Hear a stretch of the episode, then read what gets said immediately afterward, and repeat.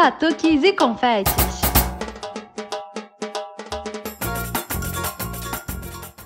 Olá, pessoas. Aqui é a Nath Fischer do Batuques e Confetes e hoje o programa tá especial, né, Gabi? Hoje é dia de comemoração por aqui. Verdade, Nath. Quem está falando aqui é a Gabi Moreira e nós chegamos ao nosso 46 episódio. Mas, gente, não é qualquer 46 episódio. É o nosso episódio de um ano do Batuques e Confetes. Eu estou super animada. E você, Nath? Gabi, estou animada demais. E para essa comemoração, a gente chamou os três primeiros entrevistados do podcast, né? Aquela galera que topou entrar nessa nave louca com a gente, né? Nossos cobaias praticamente, eles estão de volta hoje para contar como é que foi esse ano muito louco sem carnaval, né? Todo mundo trancado em casa e sem carnaval. Ano passado a gente ainda não tinha certeza se ia ter ou não ia ter carnaval quando a gente recebeu eles aqui, mas não teve. A gente viveu isso para contar. Verdade, Nath. É muito engraçado lá atrás retomar para esses primeiros episódios que a gente ainda estava naquela dúvida se ia ter, se não ia ter carnaval, né? E aí acabou que não teve, né? Infelizmente, mas não tinha como não ter, né? Mas a gente resolveu chamar nossos três primeiros convidados. Então, a ideia inicial, um ano atrás, seria a gente reunir todo mundo numa mesa de bar. Mas, né, como a gente continua nessa situação toda, sem vacina, quer dizer, agora já tem vacina para alguns, mas com a grande parte da população sem vacina.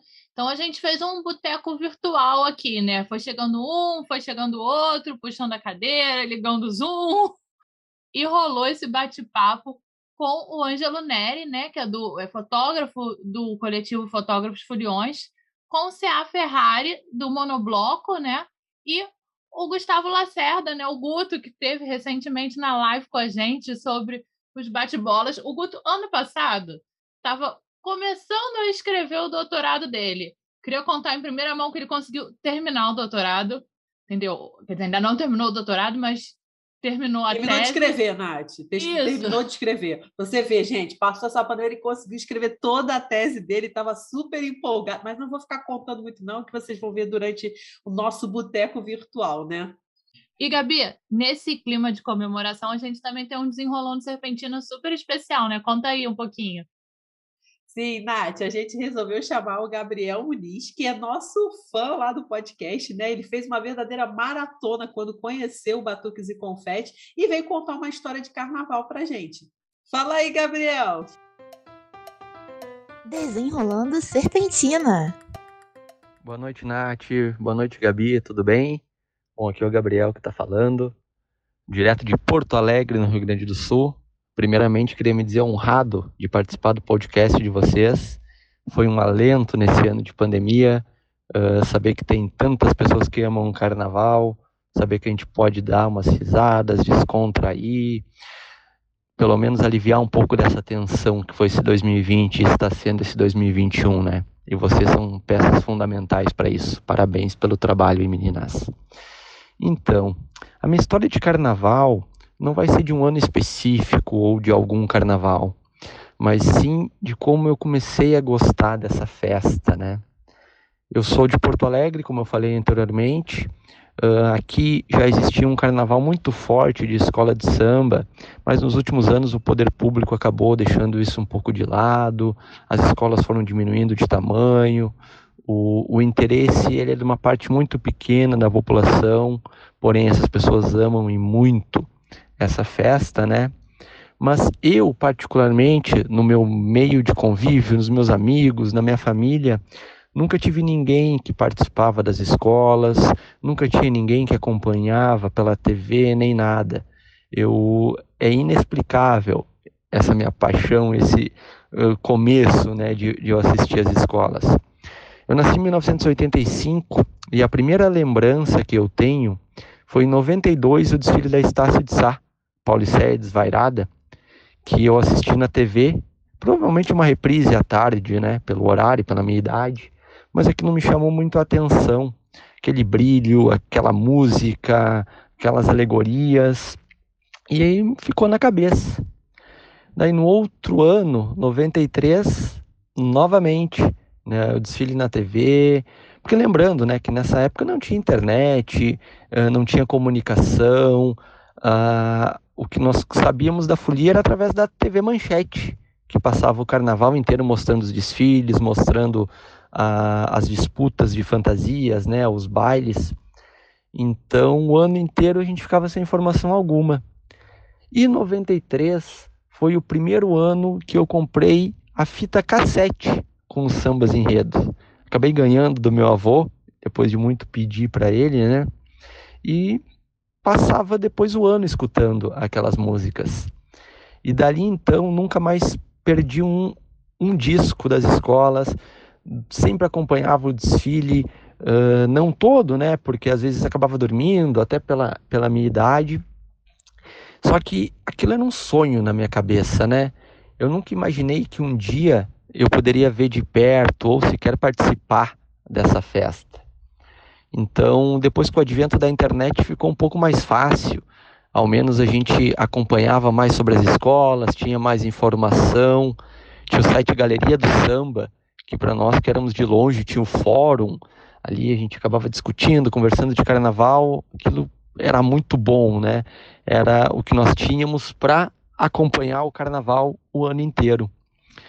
E depois de algum tempo, em 2010, eu consegui ir conhecer o Rio de Janeiro e assistir os desfiles na Sapucaí. Primeiro ano que eu pude olhar, assistir ao vivo, né, os desfiles. E foi justamente no ano do É Segredo da Unidos da Tijuca. Desfile esse que é icônico. Acho que é o desfile mais impactante do, da nossa década, do nosso século, né?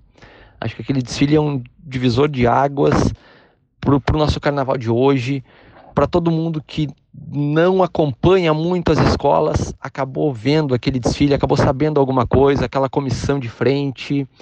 Então eu tive o prazer de assistir isso ao vivo. Aquilo me marcou de uma forma inimaginável. Sem falar todas as outras escolas.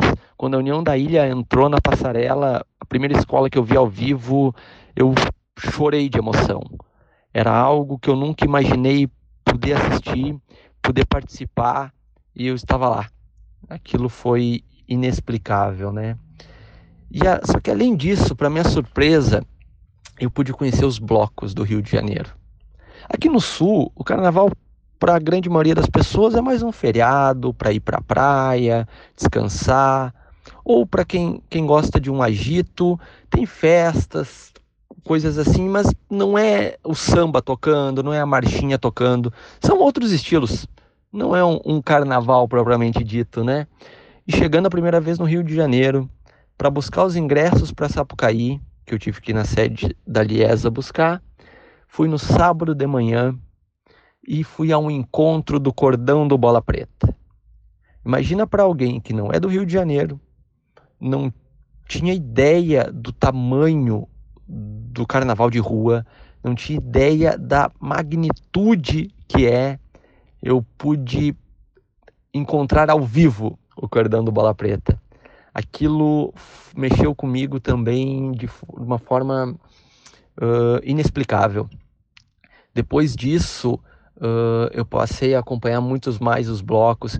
Eu lembro deste ano, quando andava de metrô, andava de ônibus, via todo mundo fantasiado, todo mundo participando da festa de alguma forma. E isso me encantou, porque era todo mundo igual, todo mundo com o mesmo intuito de participar da folia, de se divertir. Então, depois desse ano, eu adquiri mais uma paixão, ou melhor, mais um vício na minha vida, que são os blocos, né?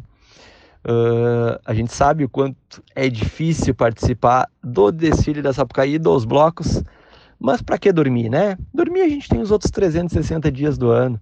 No carnaval a gente passa a maior parte do tempo possível acordado e participa de tudo, que são os quatro, cinco dias para a gente liberar todo o estresse do ano inteiro, né? Então, depois de 2010, nunca mais passei um carnaval aqui no Sul. Tive a oportunidade de conhecer Salvador, que também achei fantástico. Em Santa Catarina, em Laguna, tem um carnaval de rua muito legal. Claro que numa proporção muito menor que o do Rio de Janeiro, mas um carnaval muito alegre, divertido também. Já participei, pude desfilar pela Portela, que é a minha escola do coração. Tive esse prazer que foi pisar na Sapucaí e esse ano de 2021 para todos nós que somos amantes do Carnaval foi um ano atípico, né? Um ano triste. Acho que naqueles quatro dias de folia uh, nós ninguém sabia muito o que fazer, né? Mas a gente está na esperança, na expectativa que em 2022 possamos fazer o melhor carnaval das nossas vidas, que sem dúvida nenhuma será, seja para quem gosta de bloco, seja para quem gosta de escola de samba, vai ser algo fantástico, né?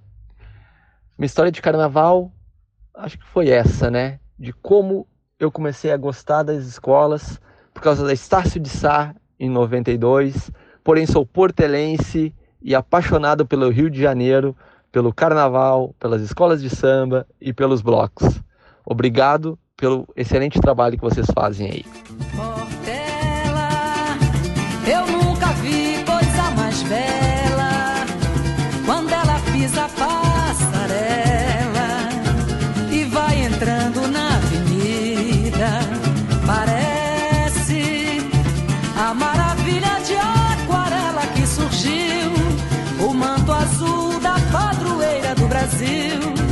Nossa Senhora Aparecida, que vai se arrastando. E o povo na rua cantando. É feito uma reza, um ritual.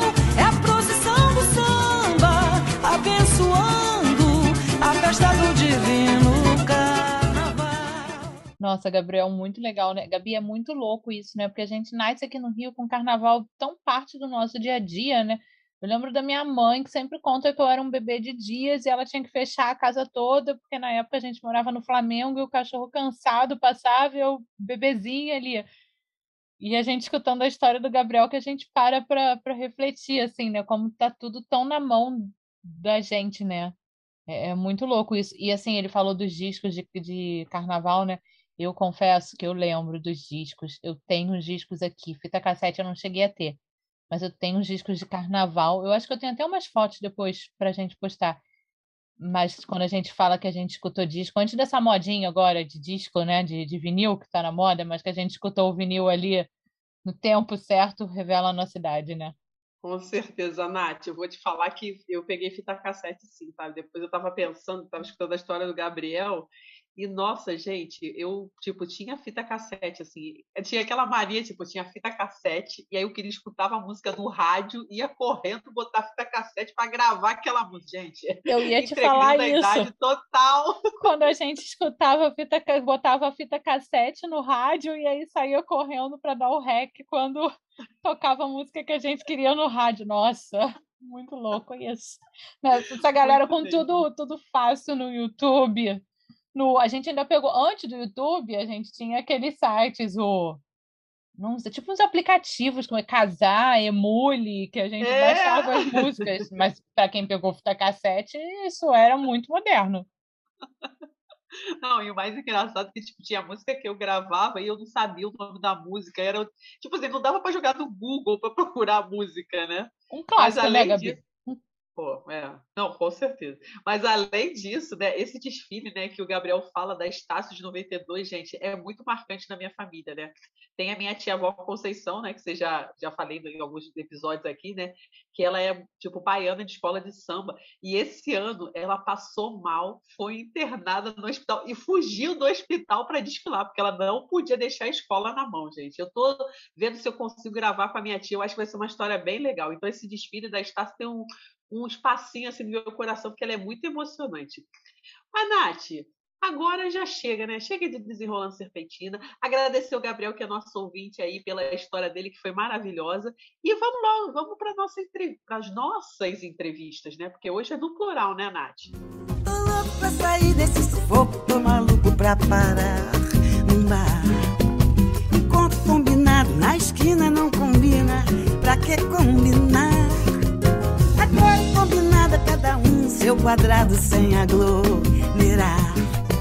Melhor andar com fé, que a fé não costuma falhar. Pois é, Gabi, hoje a gente está com três entrevistas, assim, tá, tá, movimentado esse podcast hoje. E quem vai começar? Nath, quem chega primeiro, puxou a cadeira e sentou nesse nosso boteco virtual é o Ângelo Neri. E aí, Ângelo, tudo bem? Tudo certo, Gabi. A amiga é para essas coisas, né? Tamo aí, né? Para isso que servem os amigos, exatamente. Mas, Ângelo, para começar, eu queria te perguntar como é que foi esse ano sem carnaval? Muitos choros, muitas lágrimas. Porra, eu tava até falando isso lá no trabalho, né? Quando eu tava lá no trabalho, aí o cara, não, é, carnaval aqui a gente trabalha. Eu falei, meu irmão, tu não tá entendendo. Eu, no carnaval, eu sumo. Então, tipo assim, eu trabalho ano novo, Natal, só para ter essa semana toda, porque não acaba quarta-feira de cinza, valeu, gente? Não acaba quarta-feira de cinza. E aí ele falou, não, mas a gente trabalha, enfim, pedir demissão. mas aí também já, já não era já não era carnaval também. Mas bem, bem triste, né, cara? Porra, assim, acho que a gente nunca viveu isso. Né? Então, fica chato, uma situação bem peculiar. Mas, Ângelo, você aproveitou também esse ano sem carnaval para fazer um projeto super legal sobre carnaval também, né? ah, é, né? A gente faz, né? O carnaval não, não sai da gente, né, cara? É, é, eu fiz um programinha chamado A Mente, o Olho, o Coração, onde eu conto as histórias, né, sobre cada foto, né? na, às vezes na perspectiva de quem fotografou ou de quem foi fotografado. Uh, e geralmente são fotos de carnaval que eu, que eu, que eu pego, né? Foi um, foi um pedido de casamento, foi uma foto que uh, o primeiro episódio é falando sobre o Dorigo, né? Um amigo que a gente acabou perdendo, assim, que na época me, me, me magoou muito, assim, fiquei bem, bem chateado quando ele se foi. Chorei que nem criança. E aí depois fui pegando fotos minha mesmo, né, de que, sei lá, foto que eu mais gostei de ter feito, foto que de repente teve um significado. Aí peguei mais duas fotos e um amigo fotógrafo, né, que, porra, tirou fotos, acho que era 70 anos da Mangueira, era um tiozinho lá da Mangueira soltando os fogos na hora. Porra, não tem como, né, não não, não, não extrair uma coisa boa né, disso, né? E agora estou à procura de novas histórias. Você aí que tem novas histórias, tem uma foto aí, não precisa ser de carnaval, não, mas se for bem, bem legal, é, entre em contato aí para a gente contar. É uma paradinha bem, bem, bem simples, não, não passa de cinco minutos o, o trabalho final. É, diz também para deixar com gostinho de quero mais, para botar mais gente para falar e fazer. Não, Ângelo, eu acho que é muito legal isso, né? Assim, tipo, é o que deu para fazer nesse momento, né? Deu para você, tipo, ah, ter contato, né, com essas um pouco dessas memórias, né, de carnaval, tudo que foi o que deu para fazer nesse momento, né? A gente, a gente aqui resolveu com o podcast, né? A gente é, lembra nossas histórias, tudo, conversa com os convidados, troca muito, né? Eu acho que é o que, assim, dá um quentinho no coração, né, na medida do possível, né? dá, dá, dá um calorzinho, né? Vale, vale, vale a pena. É, é, eu, tive uma resposta assim positiva de uma amiga que realmente deu essa, essa sensação, né, cara? Ela falou, porra, cara, a gente precisa disso, não sei o que. Você vê que tá no caminho certo. Mas eu não tenho nenhuma foto dela para poder um, fazer um programa, né? Mas hoje em dia ela é mãe e a gente espera aí, né, de que a gente possa ir para rua, depois que todo mundo tiver vacinado, para pegar uma foto com a filhinha dela, né? Que hoje em dia, sei lá, acho que tem um aninho, e botar, fazer alguma coisinha, né? Um programinha. Acho que ficaria bem, bem legal. Já tá no gatilho, então, né? A foto pro próximo carnaval. é, não, é, não, tem que tirar foto com a minha cria. Pode botar a minha aí também, que eu acho que você nunca me fotografou no carnaval. É uma dívida. É, a, gente, a gente só se encontrou, né? Olha, Ângelo, eu já falei no podcast que no próximo carnaval, meu domingo vai ser nos blocos, né? Então vai ter que rolar foto eu e Nath, entendeu? Você vai ter que dar um jeito de encontrar com a gente. E, e a Poti, amiga, ela disse que e tinha que ter uma foto da gente, da gente com ela no carnaval. Ah, a Poti é fácil de achar, né, gente? é mais fácil do que a gente. É, a Poti é maravilhosa. A gente só olhar pra cima, ver aquele sorriso bonito dela, vai, vai atrás. Agora, a gente que fica ali embaixo, gente. A Natália mesmo, quando eu encontrei no, no, no bloco. Foi numa orquestra, né? No ensaio de orquestra que eu já ia pra BH. É, um verdade. Ensaio geral da orquestra. Você deu uma cerveja, quando você olhou pro lado já não tava mais lá, né? Foi mais ou menos isso. Não, você me deu a cerveja com uma mão e saiu pelo outro lado enquanto eu bebia a cerveja. Foi o último ano de Voltarice, que eu lembro que eu tinha vindo do Voltarice andando e tinha ido parar no, ali no. Não foi nem no Man, né? Foi ali no, é. no aterro mesmo. É, foi legal, aquilo ali foi legal. Não, mas, mas eu combinei, Ângelo, que eu vou levar a Gabi, eu vou começar com ela. Ela disse que o domingo é da gente no carnaval. Então eu vou levar ela para o bang de manhã, que aí ela começa com aquela coisinha mais organizada. E aí de lá a gente já cai no boitolo ali do aeroporto, já sai do banga no aterro e cai no boitolo. É isso que é o perigo, né? Já pega logo já a bagunça, né? Depois, né? Puta que pariu. Mas o Boitolo, no, no, último ano que teve, foi, foi, foi muito legal, assim, ver, ver a, a, galera brincando, sabe? Falando bem. Foi bem confortante ver esse, ter, ter esse feedback. E, cara, eu só não entendo a galera que. Pô, legal, né? Vai, mas fica dois dias com, com o estandarte do bloco, só andando pela cidade. Caralho, mano, só passa, né? Toma aí, vai. Parece Olimpíada. Eu queria pegar o Boitolo no túnel, que eu ainda não peguei, porque começou eu a passar no túnel nos anos que eu não estava aqui. É, talvez role um medo, role uma fobia ali, mas tenho, deve ser legal. Eu já, já peguei assim, bloco assim dentro de, de túnel, ah, legal, bonitinho, pá, mas dá uma zoada do caralho, porra, foda. Eu, mas doidão vai, né? Doidão. Hum. É, o máximo que eu fui com o Boitolo foi até entrar no aeroporto ali, depois eu acabei desertando. É que eu acho que, porra, depois de a gente andar tanto, né? Começar, sei lá, 7, 8 horas da manhã no centro e, sei lá, 5 da tarde, 6 da tarde, passar em Copacabana, mano, tu já andou pra caralho, sabe? É porque a gente é da primeira leva, né? A gente acorda cedo pra pegar o boitolo saindo. Com a Gabi eu vou ter que pegar o boitolo depois, já no aterro. Caralho, mano, 5 horas da tarde, não, mano, não. E sempre chove, né? E sempre chove. É um. Esse ano choveu pra caralho e a sorte é que a galera tava dentro do túnel, né? Então foi, foi mais fácil. Mesmo assim, nossa. Ângelo, te perguntar o seguinte: é, o que, que você espera do próximo carnaval? Já tá com a lista de tudo que você vai fazer ou assim, vai deixar a vida te levar? Chegou o carnaval, então, tô indo pra lá. Tenho, eu não tenho lista, Gabi. Esse é o problema. Esse é o problema. Eu tenho, tenho, eu sei mais ou menos quais os dias do bloco, né? Eu sei mais ou menos a hora que eu começo. Então, tipo assim, eu só sei o primeiro bloco que eu faço. Depois do primeiro, aí já não tem mais, mais, mais mais rumo, né?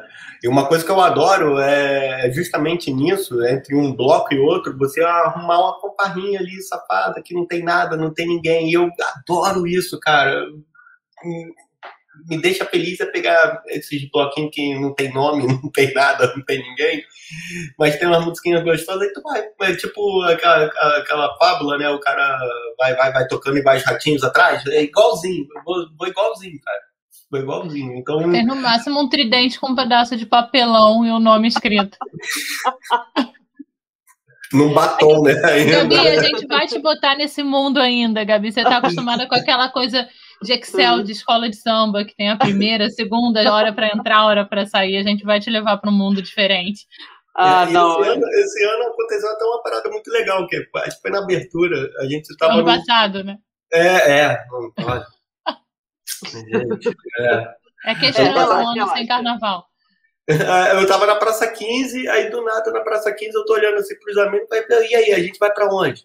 Ah, não, vamos ali pra Cinelândia que vai começar o Bola Laranja. Ah, legal, vamos. Pô, mas só que no caminho dali da, da do Passo Imperial até a, até a Cinelândia, os amigos começaram a se juntar e começaram a tocar música, sabe? É? Começaram a fazer um bloquinho. Da... Cara, foi melhor do que chegar. O Bala Laranja é muito bom, gosto muito deles. Mas é, daquele furducinho ali que eu gosto, sabe? Eu, cara, é isso! Meia dúzia de gente. Quando você olhava, tinha um amigo tocando tristeza vindo na flautinha, sozinho. Aí alguém com surdo aqui, bum, gente, alguém já com a caixa, é isso, vai do bloco. Essa é uma promessa minha para o próximo carnaval, que eu recuperei a minha caixa e, se Deus quiser, eu vou estar tocando ou tentando alguma coisa. Eu estou com pena dos meus vizinhos nesse processo. Não, amiga, você vai tirar de letra, amiga. Relaxa, entendeu? Pensa assim, cara, teve um ano que não teve carnaval. Você vai, tipo assim, praticar Ah, no com muito mais eu me encaixo. No final do É, boitolo, de repente, é. eu me encaixo. É nada, pode entrar no início também ou em qualquer outro. Não, Não, no essa. início a Mas galera acho- tá muito sóbria ainda pro, pro meu nível. Meu nível de caixa, não de cachaça. Mas o, o- eu tava até falando com uma amiga que esse ano vai. Ela queria até fazer um blog chamado. Era o quê? É, energia reprimida, alguma coisa reprimida. É, cara, vai ser uma catarse, assim, tão, tão, tão louca que a gente não, não sabe por onde, onde isso vai desencadear, né, cara? Mas com certeza vai ser um dos melhores carnavais, assim, que, que a gente vai passar. Tô, tô bem, bem confiante, né? Ou bem feliz com isso, esperando, mas hum, a gente espera aí.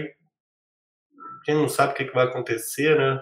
A gente não sabe se acredita no Dudu, se acredita no fulano, no Beltrano, mas o, o- a ideia é realmente um dia ir pra rua, re- rever os amigos, cara, que eu tô com uma saudade do caralho. Nossa, e às vezes quando eu encontro, tem, tem, tem muitos que moram por aqui, né? Que quando eu encontro, cara, eu até esqueço o protocolo, eu abraço, eu, eu beijo, eu não, não tem essa, mano. Que porra, tá, tá, tá, tá sofrendo, ainda mais depois de, de tudo que a gente tá vivendo, né? Acho que vai ser uma explosão de, de cara, de, de amor, de alegria que, caralho, no, no Rio de Janeiro vai ser pouco. Olha, Ângelo, eu vou te adiantar que eu tô com um projeto de bloco, mas eu acho que não vai ser pro próximo carnaval. Eu e a Nicole, que é o esse turo, turo, turo aqui dentro. Vai ser só com o Sandy Júnior. Nossa! Medo! Você, olha, eu não quero saber, você vai ter que fotografar. Ah, traz o. Sandy Júnior. traz, traz pro centro esse bagulho, não vai ficar aí não, pô. Se tu ficar aí por aí, eu não apareço. Não, não. Ó, o bloco tem um pernalta de Curitiba que diz que vem pra cá.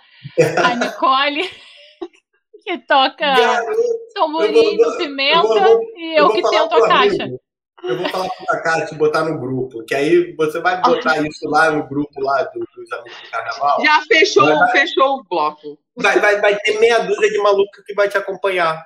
Vocês que lutem com É. o meu Sandy Júnior. A gente tem um Júnior também, que é um ouvinte da gente que virou amigo do Duzão, que ele não sabe, mas ele, ele é do surdo. Como ele virou o nosso Júnior, ele já tá no bloco também.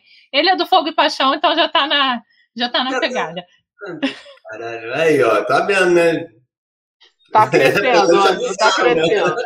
Tá crescendo. Tô vendo que eu vou ter que me enfiar nesse bloco, né? Não vai ter como, né? Você pode ser a que- porta-estandarte, amiga, vestida de Maria Chiquinha. Que Tá bom. eu só Meu pai, meu pai é a peruca aqui, meu pai faz, já adianta a peruca, tá, tá de Maria Chiquinha. Relaxa aí, tá? É, eu só vou se tocarem aquela a música da lenda e do. A da lenda é clássico, é um clichê. É, então, Tem eu que quero pedir uma mais essa difícil. e quero a do a do Fábio Júnior lá. Aí se, se eles tocarem essa, eu vou. Qual é do Fábio Júnior? Ah, sei lá. Vocês não sabem, vai ser o sucesso do carnaval, mas vai ter que ser 2023. É. É, mas é bem capaz mesmo de ter meia dúzia de, de louco que vai, que vai junto. Duvido que não vai. Aproveitar os ouvintes aí, a criatividade dos ouvintes. Ei, gente, qual é o nome do bloco Sandy Júnior que a, a Nath vai fundar? Turo, turo. pode- É aqui Acho que Turo, acho que Turo Turo vai, acho que vai ganhar, amiga. Acho que é um bom nome, assim. Acho que é, Mas mesmo. já tem o de BH, então o nosso tem que ser esse Turo Turo Turo aqui dentro. Que faz Turo Turo quando você passa. Não, já, vi- já fiz tudo, Ângela. Aí vai ser o tam, com tamborim marcando Turo Turo. Esse Turo Turo. Pode ser em ritmo de funk. Esse Turo Ah, tá. Ah, e ritmo de funk já melhora, já dá pra rebolar, né? Já, já, já melhora. Porque essa música é, é meio down, né? Meio, meio baladinha, né? Porra, e baladinha, como é que eu vou rebolar a raba lá?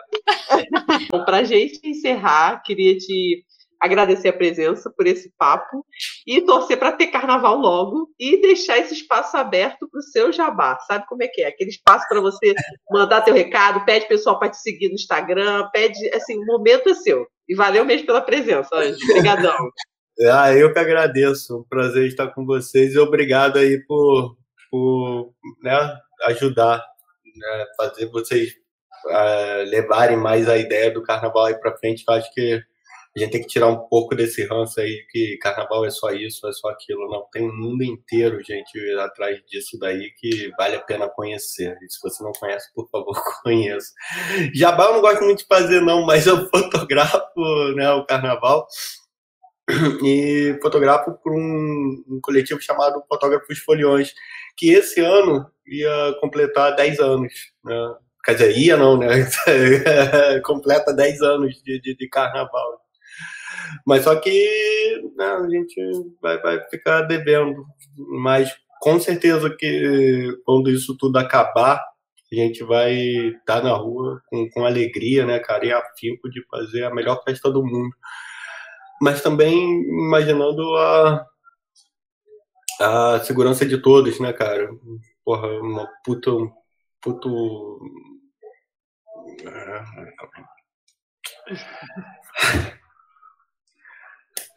É, sei lá, é, emociona às vezes um pouco falar sobre carnaval, mesmo que a gente não, não ganhe nada com, com isso, sabe?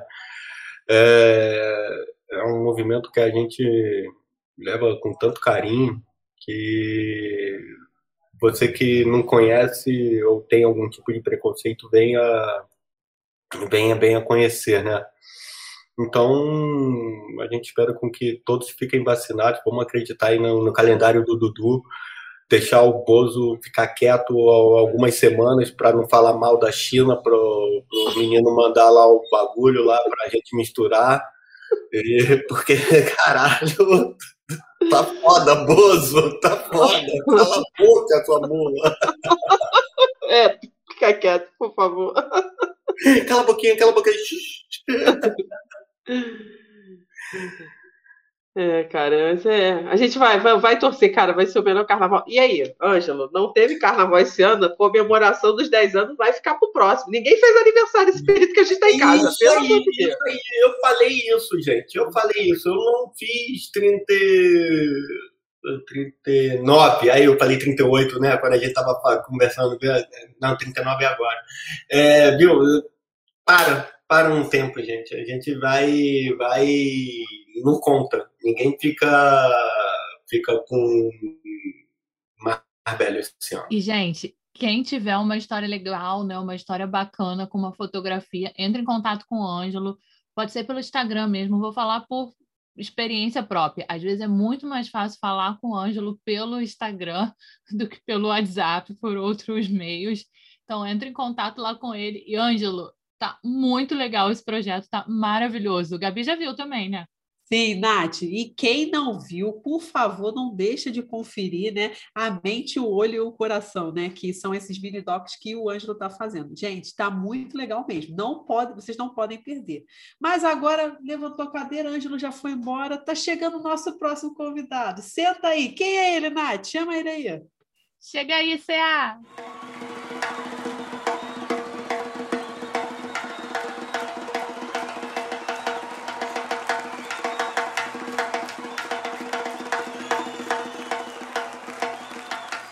Salve, salve, meninas! Estou aqui de novo, com o maior prazer, sempre um prazer trocar ideia com vocês, meninas inteligentes e que estão fazendo acontecer as coisas aí. Pô, maior satisfação estar com vocês novamente aqui. Barato. Muito obrigado pelo convite mais uma vez. Estou sempre à disposição, vocês sabem disso. Né? Obrigada. Você foi tipo um cobaia da gente, né? Foi nosso segundo entrevistado, a gente ali engatinhando no início. O maior prazer. Não tinha certeza que o negócio vai longe. Tenho certeza. Obrigada. Cia, a gente queria te perguntar como é que foi assim para você, né, passar esse ano todo sem carnaval, assim. Você já em algum em algum momento da tua vida isso chegou a passar na tua cabeça? É, não. É, não depois que eu entrei no ramo do carnaval, porque antes de. Quando eu era só músico, é engraçado né, falar isso, mas antes de, de ter o negócio do monobloco e tal, essas coisas, o carnaval era uma coisa, sempre foi uma coisa muito presente na vida do carioca. Mas em determinado ponto, eu tinha uma hora do carnaval, uma época assim, que as pessoas saíam do Rio de Janeiro. O carnaval se, se resumia a você ir à avenida ou sair numa escola de samba. E eu participei, tive a sorte de estar no momento ali participando de um evento que é, ajudou a trazer as pessoas novamente para a rua, para as ruas, para participar do carnaval, fazer o seu carnaval descobri que o carnaval é, um, é praticamente um estado de espírito, não é um, um, um momento do ano, nem algo parecido. É, é um jeito mesmo. E foi muito bacana, assim, poder participar esses anos todos, até chegar a esse ponto aí que chegamos, porque, independentemente das coisas é, terem tomado esse rumo, é, eu acho que no final das contas a gente deu um jeito, cada um na sua aí, eu, vocês, todas as pessoas que, que gostam de carnaval, que participam de carnaval, que estão acostumadas a, a, a participar, a fazer alguma coisa em relação ao carnaval, ter algum, algum, alguma, algum ato que englobe o carnaval, deram um jeito de ter um, desenhar um carnaval mesmo que diferente, né, assim. E aí é que entra a questão do estado de espírito mesmo, né, assim, porque você está confinado, você não encontra seus amigos, não encontra sua família, é, e mesmo assim arrancar um, uma disposição espírito carnavalesco depende muito do, do, do seu do, do seu jeito de ser, né? Então, acho que no final das contas, é, eu, eu, fiquei surpreso com a, com a, quantidade de ações de carnaval que eu vi na internet. É, teve alguns casos aí de blocos é, que tentaram peitar aí a ordem pública e tal, aí tiveram, tiveram, tiveram algumas confusõezinhas aí com o guarda municipal, que era previsto, né? O carnaval lá em Brasília está comendo solto desde sempre, né? Eles estão lá no, congresso, não sei o quê, o carnaval deles não, não tem fim, né? Não, tem, não falta dinheiro, não tem fim o carnaval deles. Então, quer dizer, a gente que se vire. Então, a gente tem se virado muito bem, mesmo sem a ajuda desse, desse pessoal. Eu acho que vamos sobreviver.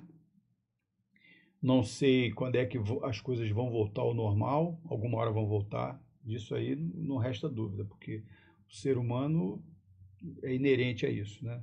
Ele vai, uma hora ele vai, vai querer ir para a rua, vai querer se juntar de novo com os amigos e eu acho que as coisas deveriam ter ido mais nesse, é, falando do, do Estado em si, eu acho que eles deveriam ter é, pensado é, em soluções, não só para nós que trabalhamos com música é, e que estamos praticamente proibidos né, de fazer o que a gente faz, mas eles deveriam ter arrumado soluções melhores para quem precisa trabalhar, digamos assim.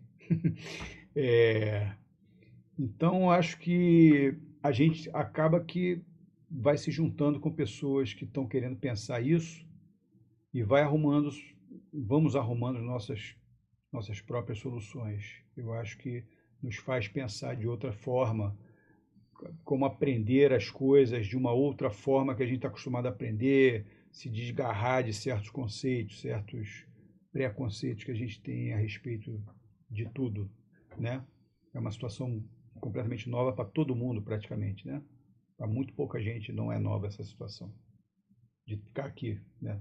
Trabalhando e vivendo na telinha. Acho que só para quem passou a epidemia da gripe espanhola, né? Que não foi. Quem viveu as duas, mas mesmo assim não tinha telinha. É, eu tenho uma certa idade, mas eu não, não, não, não trisquei ali a, gripe espanhola. Peguei outras gripes, mas ela é espanhola. Não... A espanhola você passou por ela, não foi? Quando eu cheguei, ela já estava dando. Ah, mas aí, esse car... tipo, carnaval que passou em casa, o que, que você fez para diminuir essa saudade de carnaval, de rua?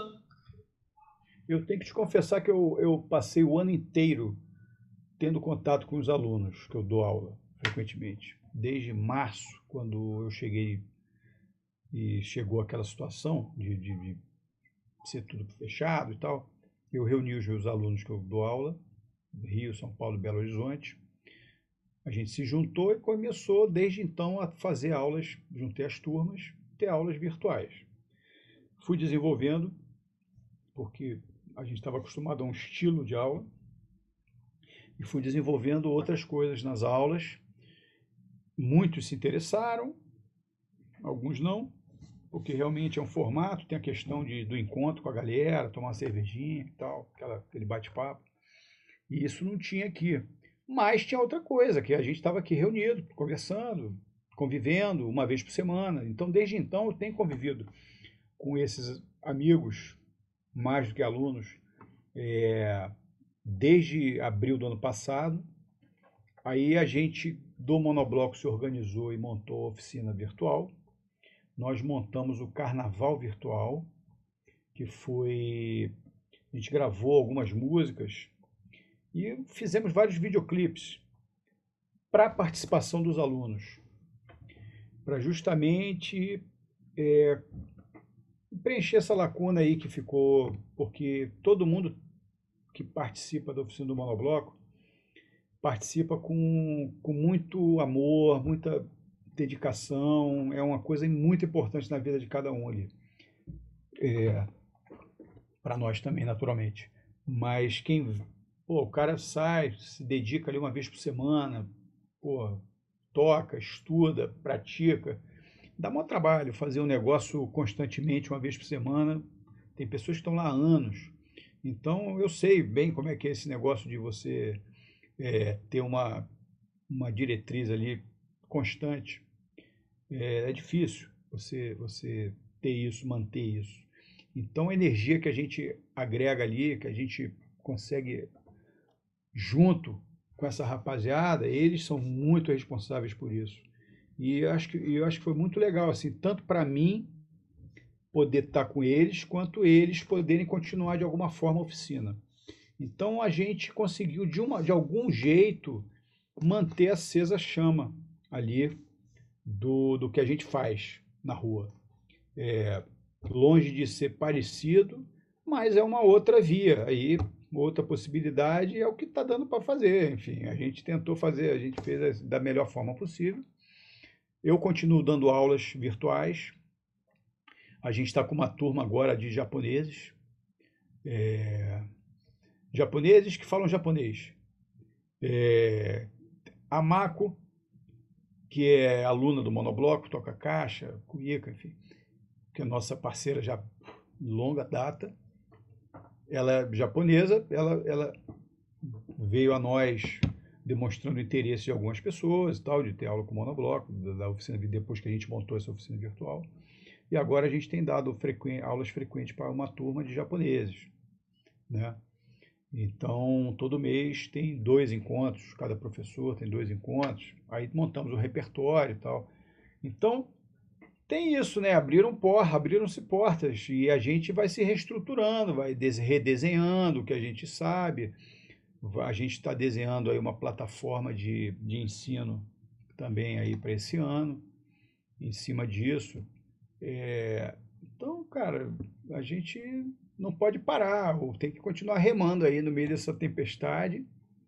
É, eu já sabia que ia ser difícil desde que eu escolhi ser músico, lá quando eu tinha 17 anos de idade. Mas realmente me pegou de surpresa essa situação, eu tenho que te confessar que eu não esperava que, que acontecesse. Acho que todo mundo, se todo mundo. Que fosse durar tanto é. tempo, né? É, pois é. Que fosse durar. É, isso aí realmente é um, é um negócio que a gente até comentou lá atrás, né? Na rua do outro papo. Pô, a gente é, achava não, que ia ter carnaval, tinha chance de ter é, carnaval não, esse ano. Não, mas, beleza, tal. tá Eu não me esqueço da gente comentando de passar o gel na latinha. A Gabi sempre fala isso. não é?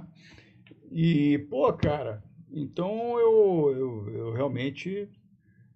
Volta e meia aparece um profeta desses aí. Não, que em outubro, não sei o que. Pô, legal. Qual é o número da, da Mega Sena que vai dar mesmo? Me diz aí, porque, pô, só você tá sabendo que em outubro vai estar tudo certo. Eu realmente joguei a toalha. Eu não, não tenho nem coragem de emitir, emitir alguma opinião sobre esse assunto. Eu Primeiro que eu não, não entendo o assunto mesmo. Então, qualquer opinião é aquele negócio, né? É só por dar opinião mesmo. Tem gente que gosta de ficar dando opinião, mas eu prefiro agora ficar olhando, assistindo as coisas acontecerem, tentando ajudar quem estiver precisando de uma forma que eu consiga. E bola para frente, E sem muito pensar, fazer, mas faz, tem que, você tem que fazer as coisas. Ficar pensando, ah, porque, pô, será que. Hum, bicho, esquece, faz aí. O que que você quer fazer mesmo? Então faz. É assim que dá para fazer agora. Então, se não for fazer agora assim, você não vai fazer. É meio isso, qualquer coisa que a gente tiver na cabeça. Eu digo, né? Eu saí do trabalho uma sexta-feira 13, que eu acho que foi bem simbólico, achando que eu ia voltar na segunda. O pessoal já voltou em plantão, mas como eu sou asmática, eu não voltei. A minha bolsinha que eu, le- que eu levava comida tá lá até hoje na minha ilha. Espero que esteja Caramba. tudo. Ninguém falou que tá fedendo, então acho que tava tudo já deve ok. nascer- ter nascido uma meia dúzia de gatos Já. da, da sua bolsinha de abiogênese, né? Geração Não. espontânea. A minha garrafinha de água já me mandaram uma foto dela verde. Aí falando que não vão jogar fora, que estão esperando ver o que, que vai nascer dali. Caramba, hein? Fazer o enterro, né, da, da bolsinha, né? depois fazer uma cerimônia do enterro. Quando eu voltar, eu, eu faço o enterro lá. Caramba, hein, cara? Pois é, essas coisas pegaram a gente de surpresa. Então, quando você vê, você tá meses, fala, pô, não, será que vai? Será que não vai? Não sei, cara. Eu realmente. é, mas eu tô tentando fazer desse limão uma limonada, como todo mundo. E assim, vamos embora. Aí eu botei uma porta acústica aqui na minha sala, botei uma janela acústica. Estou com os microfones aqui, faço gravações, dou aula direto, passo praticamente o dia inteiro dentro dessa sala aqui, trabalhando. Não era o que eu alme- almejava, né? Eu gosto muito de tocar com as pessoas, né? Eu toco bateria, eu sempre fui um cara de grupo, sempre, desde o início que eu comecei a tocar. Nunca fui aqueles caras que gostam de ficar dentro do estúdio trancado, fazendo sozinho as coisas. Nunca fui. É, Então, mas eu estou me adaptando, tô, e acho que ainda estou me adaptando. Vou, ainda, tô, tô- ainda tenho muita coisa para aprender, mas eu estou gostando, estou aprendendo um monte de coisa que eu não sabia antes.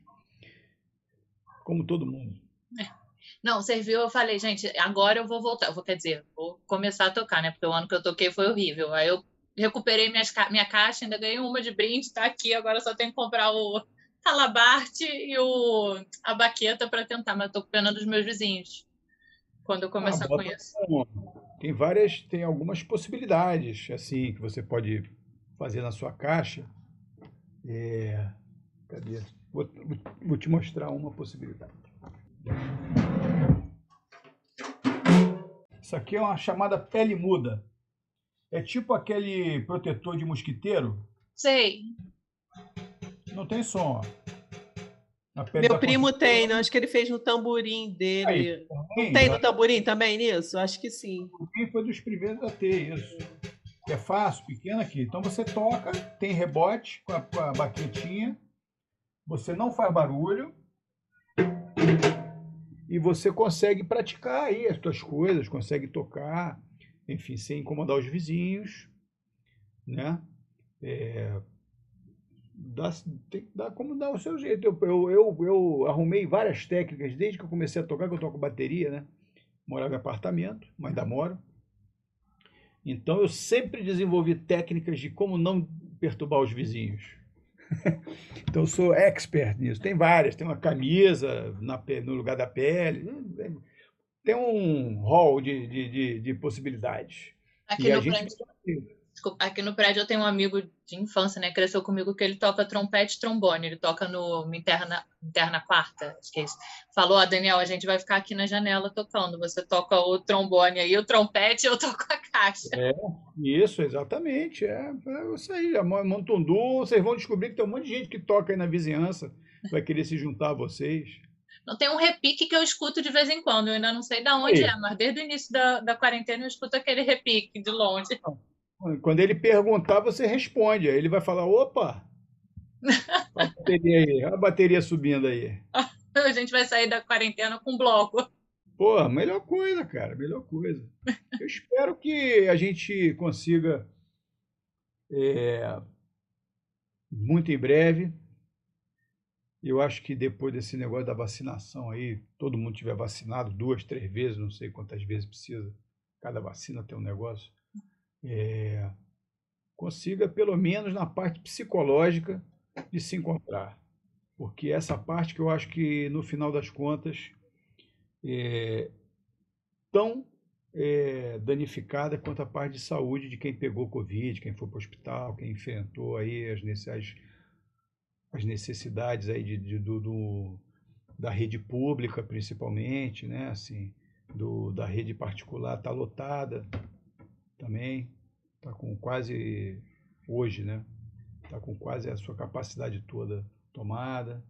Então tem essa parte aí psicológica também das pessoas perderem um pouco o medo de se encontrar com os outros, de apertar uma mão, de estar junto. É uma outra barreira que a gente vai ter que superar. A gente vai ter que reaprender a fazer tudo de novo, né? Acho que sim. Eu digo, ainda bem que a gente que gosta de carnaval, ainda bem que teve aquele carnaval ali no, no final do no finalzinho, né? Eu, eu agora vou fazer minha parte chat. Eu digo que foi a última, eu imprimi porque foi a última vez que eu lembro de ter brincado na rua. Ai, botei até aqui. Que foi eu a gente tava... lá em BH. Ah, BH, lembro dessa foto. Nossa, claro. É foi a última vez que eu acho que eu saí sem medo de me preocupar, porque quando eu voltei para o Rio, já estava uma situação meio assim. Meio é o carnaval do né? Covid. É, é. Quando eu cheguei aqui terça, quarta-feira de manhã, minha mãe já estava falando: oh, não vai para bloco esse final de semana, não, que a situação já está meio, meio é. estranha. Pois é, exatamente. É. Tava aí, guardaram no bolso, porque ia ser um prejuízo tremendo aí para todo mundo, né? Para quem organiza aí, para poder público, para quem ganha dinheiro com isso, né? Eu, realmente eu, me pegou desprevenido. Eu não estava eu não, eu não não estava atento a esse, esse negócio, te confesso. Não, eu achava assim que em 15, 20 dias vai passar. Eu falava quarentena, ficar 40 dias em casa, gente, não, não é possível. É, pois é. Acho que daqui a pouco vamos ficar 40 anos em casa, né? Ai, bate na madeira, pelo amor de Deus. Daqui a pouco é o programa número 10.583, cabelo branco, a unha comprida, né? Barba. Você já vai estar tá lá na, na velha guarda. Aquele carnaval. A gente gravou com o Macaco Branco semana passada, ele falou que se benze todo dia para ter carnaval. Tá é, porra. Fera, fera, Macaco Branco fera. Eu vi a, a bateria dele na avenida, lá no desfile das campeãs. É, Deus parabéns para ele pelo, pelo Instagram. Pô, muito boa a bateria, tudo afinadinho, certinho. Você ouvia todo mundo, coisa difícil. Difícil. Pô, tarefa muito bom ele. Gostei muito. Cara é fera também. Falou que vai me botar na oficina de caixa da vila. Não sei Pô, se eu tenho essa capacidade toda. Vai devagarzinho, você vai. Devagarzinho você. Tem um ano aí para testar. Pô, já vai pegando a manha daí de, em casa mesmo, antes de chegar lá pronta, já chega pronta. Não, mas é a oficina também, gente, calma, não é, não é a, a bateria. É, e aí, para gente finalizar, né, queria te perguntar sobre o. Agora a gente sempre deixa um espacinho no final para o pessoal fazer um jabá, né? Que eu sei que na quarentena o pessoal está dando aula, você até já comentou, né, que está dando aula. Esse espaço para você fazer o jabá das suas aulas, chamar todo mundo para tocar contigo, fica à vontade. Legal.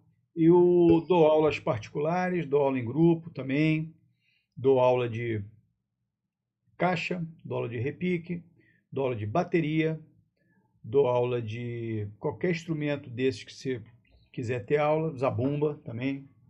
É, tenho dado aulas frequentemente. Agora entrei nesse métier, digamos assim. Vocês pode, você pode entrar em contato comigo pelo Instagram, né? ca.ferrari.drums é, ou pelo meu canal do YouTube também, que é CA Ferrari, meu canal do YouTube. Tem lá vários vídeos já instrutivos, várias dicas, várias músicas. É, eu tenho feito muito isso, faço gravações também de, desses instrumentos todos que eu falei. É, se precisar da bateria inteira, a gente grava também, surdo, caixa, repique, tamborim. É, meio monótono, né? Fazer tudo isso sozinho não é a mesma coisa, mas a gente dá nosso jeito. É, e minha paixão bateria, está aqui atrás, sempre esse pratinho aqui na minha orelha, que me acompanha desde que eu comecei a tocar. É um instrumento que eu estudo todo dia, dali, daí que vem minhas ideias, todas. É, eu acho que ainda é o instrumento de percussão mais inteligente que inventaram, desde quando ele foi se moldando ali no início do século XX, década de 10 ali continua a mesma coisa, você precisa movimentar os braços, movimentar as pernas para sair som, que nem, que nem andar de bicicleta. Pode ser a bicicleta mais moderna do mundo, mas se você não pedalar, ela cai. É igualzinho. Então, esse, esses mecanismos simples e que dependem da, da capacidade de dedicação que você tem, de, de, da sua, do seu entusiasmo também, conta eu acho que são muito importantes até para um desenvolvimento de, de desenvolvimento intelectual, desenvolvimento cognitivo. Para criança é muito bom, eu dou aula para criança também, para crianças, aula de bateria, de instrumentos, enfim. Então, é, o, o, a percussão é, um, é muito vasto, vasta possibilidade de aprendizagem, é muito simples, o resultado é rápido, então, tem várias vantagens nisso. Aconselho sempre usar protetor auditivo, protetor auricular, porque dependendo do, do barulho pode danificar a audição, é fundamental. É, tenho trabalhado muito em conjunto com a Contemporânea, que é a fábrica de instrumentos musicais. Roberto, grande Roberto, um grande abraço para você aqui, o Contemporânea, nossa parceira desde antes do monobloco, desde a época só da Pedro Luiz Parede, ele é nosso parceiro. É a fábrica de São Paulo tem mais de 50 anos de, fabric, de, de, de, de fabricação de instrumentos de samba, de, em geral, de, é, enfim, de percussão em geral, no mundo inteiro. Dou aulas para fora do Brasil também. Então, é um mundo vasto. A música realmente nos permite englobar um monte de coisas assim. E esse, todos esses anos de prática que eu tenho de mais de 30 anos de profissão e só com monobloco um pouco mais de 20, é, você acaba achando alguns atalhos, né, para conseguir o resultado. Então, eu tenho experienciado muitas, muita coisa bacana, assim, os alunos também têm gostado muito do, das possibilidades. Fiquem à vontade. 20 anos de monobloco para a Natália enchendo o saco mais de 10 lá, né? Vocês. Pô, Natália, Natália é praticamente um talismã. Quando ela não aparece. eu foto... sumi. Foram uns 3, 4 anos que eu sumi ali no meio. É, pois é, aí deu uma caída o monobloco. Quando você voltou, ele pum, levantou de novo. Você, você percebeu, né? Você percebeu que a gente perdeu fã e tal. Quando você voltou, explodiu de novo. Então, Natália é praticamente um talismã nosso. E mais uma vez eu queria agradecer a vocês pelo convite. É sempre bacana assim trocar ideia sobre essas coisas, porque a música está em todos os momentos da nossa vida, né? Assim, não está só na música em si. A música ela permeia tudo que a gente faz. Se, se você tirar a música da, da vida de cada um, realmente vai ser uma vida muito mais sem graça. Isso eu não tenho a menor dúvida. Com certeza. É o que tem segurado, né? Eu digo, eu falo muito isso para minha psicóloga. Falo, olha, diz ela, como é que você tá? Eu falo, ah, eu não sei falar, mas eu posso te falar uma música que aí você vai entender como é que eu tô.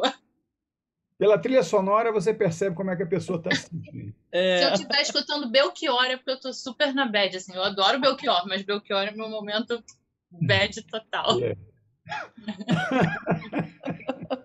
Valeu, Céa. Obrigada, entendeu? E assim, vamos torcer para em breve a gente se encontrar no carnaval, na rua, podendo curtir, né? Não, eu acho que a gente tem que pensar positivo, que em breve a gente vai estar lá na rua.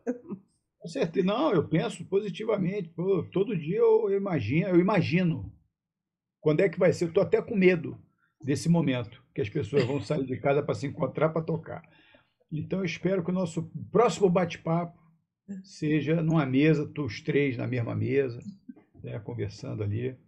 Eu acho que vamos ter esse momento em breve. É, acho não, eu espero, não acho.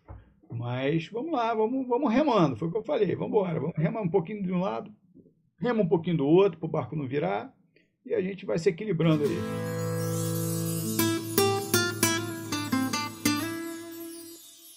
Vai passar, essa alegria ainda atravessa o mar. O nosso fervo é luta que mantém os nós. A festa, o estandarte ainda vai passar. Meu amor, não se entristece, tudo isso é passageiro. Concentra o bloco, eu já tô lá, sou o primeiro. Cê vem comigo e eu não solto a sua mão.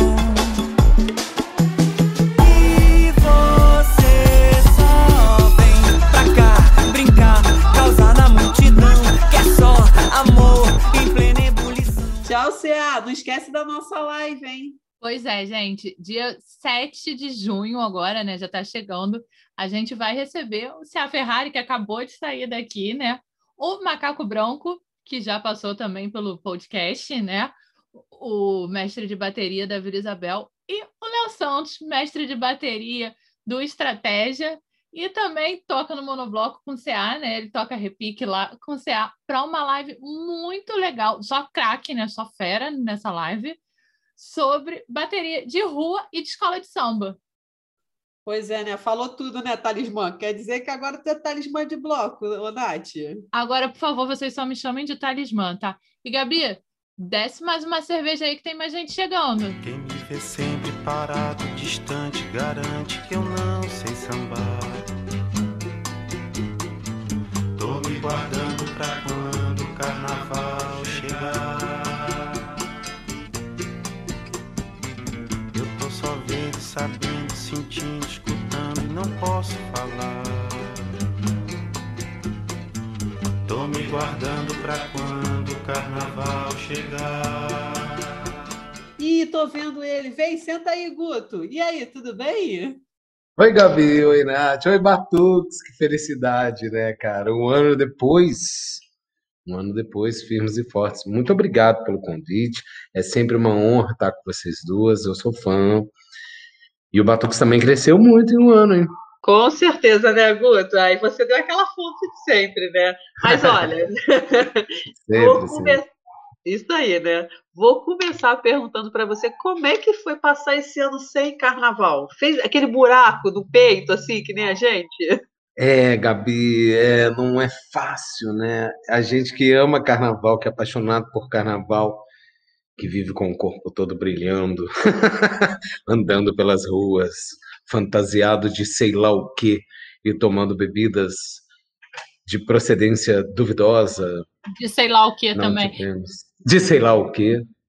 Não, não tivemos essa experiência, né? Essa experiência que é coletiva, né? Que é tão que é prazerosa, que é de estar em, em lugares inesperados, de ser surpreendido pelos amores, né? Pelas amizades, pelos grupos que se cruzam, pelas chuvas torrenciais que têm tomado o Rio de Janeiro nos últimos anos. Não vivemos isso e Acho que foi isso. Acho que teve um movimento também. Eu tive que, que assim, me colocar num, num movimento de conscientização, porque comecei a trabalhar também né, no virtualizado e entender que esse era um momento. Né? Então, assim, eu fui tentando me conformar, né, assim como todo furião brasileiro foi se conformando, né, com a situação e ao mesmo tempo é, encarando esse abatimento, né, que é a pandemia, porque é um abatimento, né, muita gente, é, são muitas fatalidades, né, e elas vão chegando próximas e, e eu acho que isso não combina nada com o carnaval, então a gente para um pouco, né, para pensar também. Ficou pesado, né, Guto? Não tinha o menor clima para festa, para comemoração. É, não tinha, não tinha. Eu acho que eu acho que o carnaval é, teve o carnaval é de- meu aniversário alguns meses depois.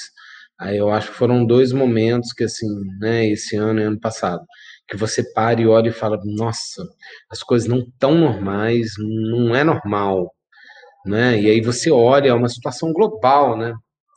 Aí você fala, nossa, tá todo mundo no mesmo barco. É uma loucura, é uma loucura, é uma loucura nada carnavalesca.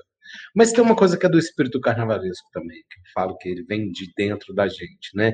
Então a gente recria o carnaval no meio de toda essa de todo esse quadro, né? Assim, é um paradoxo. A gente tem que inventar carnavais todos os dias, né? Mentalmente, espiritualmente, para poder seguir em frente, né? Buscando uma vida melhor. E você, de certa maneira, viveu o carnaval bem forte durante esse tempo, né? Porque você estava fazendo a tua tese sobre os bate-bolas durante esse ano todo, né? É verdade. É, eu acho que eu falo isso muito com. Eu tô, tô, te- terminei meu, tô terminando meu doutorado, né? Terminei minha tese. Olha aí, um ano depois do Batuques e Confetes, eu posso dizer que terminei a tese. E aí, ó, né? Eu tenho uma grande amiga, Érica Ribeiro, um beijo para você, que, tam- que a gente começou o doutorado junto. E aí a gente, e aí eu me, eu falo para ela sempre, né? Falo, Érica, olha, eu vou te dizer, se tem uma coisa que que me ajudou a segurar esse um ano foi poder escrever a tese sobre carnaval e, ao mesmo tempo, ter que me colocar nas minhas memórias, nas vivências do carnaval. É interessante, porque a gente vai vivendo o carnaval, né? Assim, a intensidade ela vem anualmente, a partir de determinado período ali que a gente já não sabe mais qual é, né? E aí o espírito toma, toma conta do espírito. E aí, com a coisa da pandemia, e ao mesmo tempo ter que escrever uma tese sobre carnaval, é, você fica o tempo inteiro acessando é, músicas, acessando histórias, acessando lembranças. Ainda mais eu que trabalho com memória, né? Mas eu acho que tudo é um exercício de memória. Tudo é um exercício de memória. Ouvir áudios de pessoas que mandaram durante o carnaval, ouvir os meus áudios, isso foi muito legal que eu gravava, sabe? Durante, no meio da festa, eu gravava áudio, porque às vezes eu via uma coisa e aí queria guardar e mandar para mim mesmo. E aí, durante a escrita da tese, eu ouvia esse material eu falava, meu, olha essa energia, que legal. Então é totalmente carnavalesco. Foi totalmente carnavalesco no meu caso, né? Foi diretamente carnavalesco, digamos.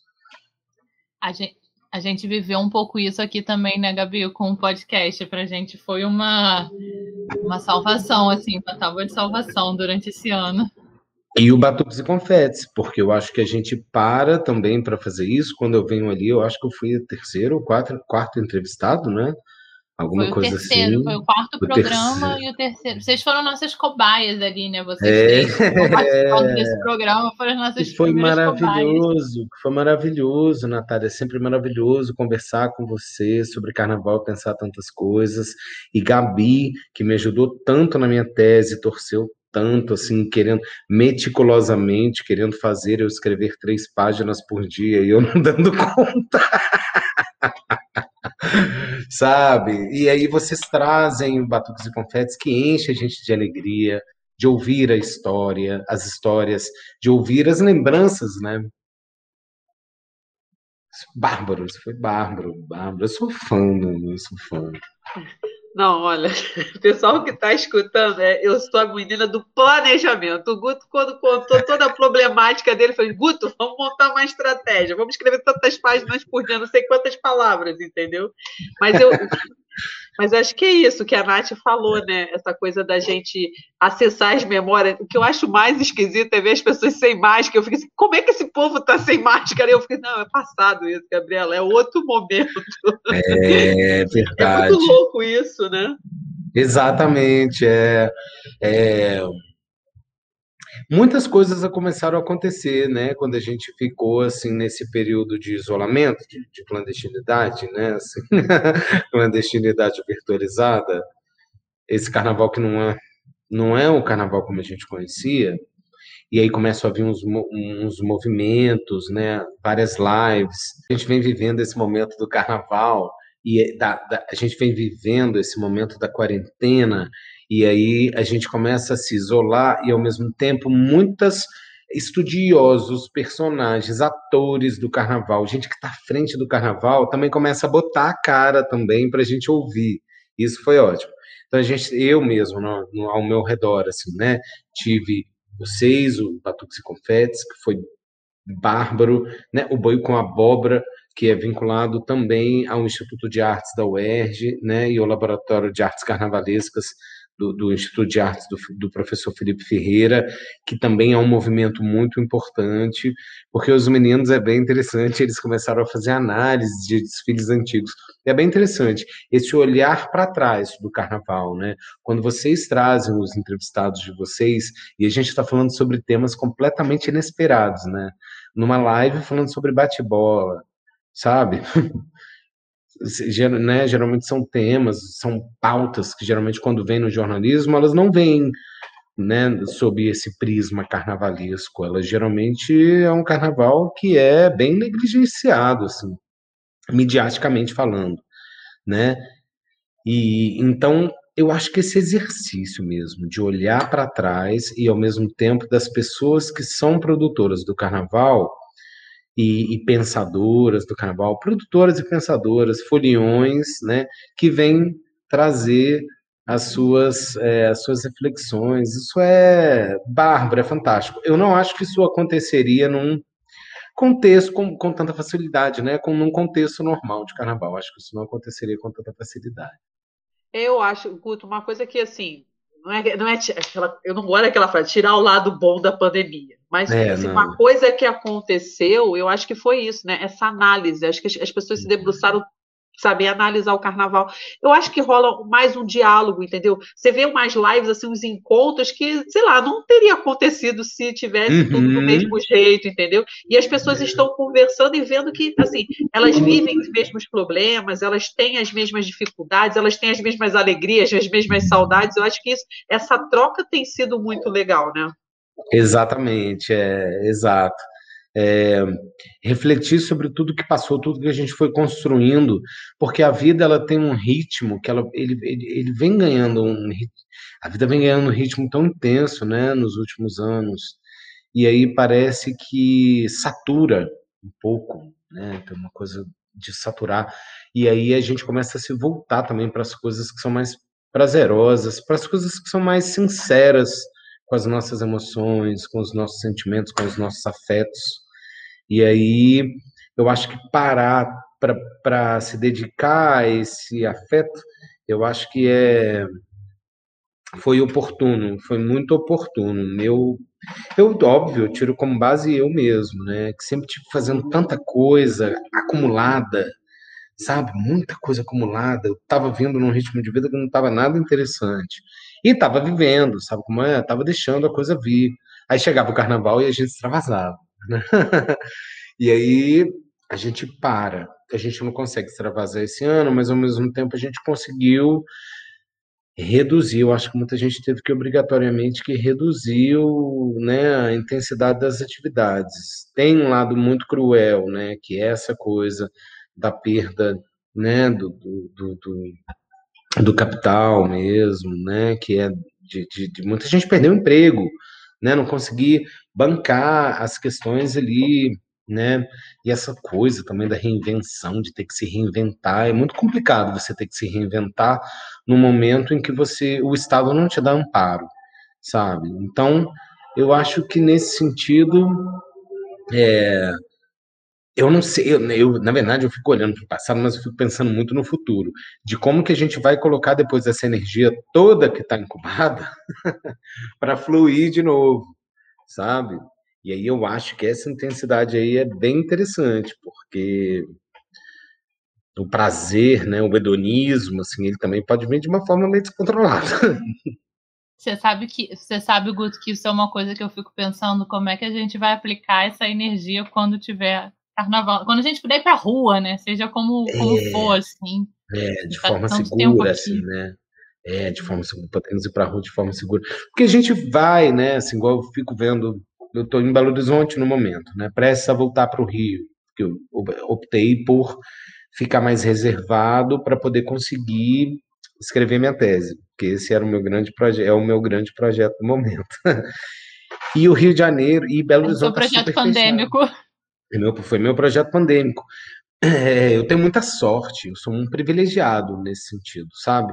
De poder estar nesse momento desse jeito, assim, com, com tocando de certa forma um projeto, né? Muita gente não teve essa oportunidade, muita gente foi tolhido disso, né? Eu fui sortudo porque tinha tecnicamente acabado meu campo, é uma sorte, é um privilégio da vida mesmo, do acaso. Mas é, o Rio, quando eu vejo o Rio de Janeiro, o Rio de Janeiro está todo aberto. E aí não tem como, né? Assim, tem essa coisa da. Tem, é muito paradoxal, porque tem uma coisa que é da pessoa, do indivíduo, de ter essa pulsão de viver, de não aguentar ficar nessa condição, porque ainda mais brasileiro, né? Que é, imagina carioca, nós que moramos no Rio, nem carioca, gente, que- quem uma cidade quente, ao ar livre, você vai para a praia, você vai para a rua, praticar atividade física, você vai para o boteco tomar uma cerveja, e aí de repente você se vê nesse nesse contexto de clausura, né, de impedimento da cidade. E aí trazer, tentar reinventar essa cidade de maneira virtualizada. Então, né, aí você encontra essas esses, essas possibilidades de refletir sobre o passado. Ao mesmo tempo, tem esse impulso de a gente não é um país que está habituado a isso. Quando você vai para os países ao norte, né, que são muito frios, que as pessoas já têm um hábito de ficarem numa condição, né, de isolamento maior, aí, aí as pessoas talvez consigam lidar melhor com a pandemia. Brasileiro, carna, sabe? Carnaval, eu acho que no Brasil é essa energia que ele consegue se consolidar como uma festa, óbvio que estratégica economicamente, mas tem uma energia que eclode na rua por conta de tudo isso, sabe? Por conta das nossas peculiaridades mesmo. E aí a gente, de repente, se vê nesse momento de clausura. E aí as- o Rio de Janeiro todo aberto e as pessoas indo para rua, sabe?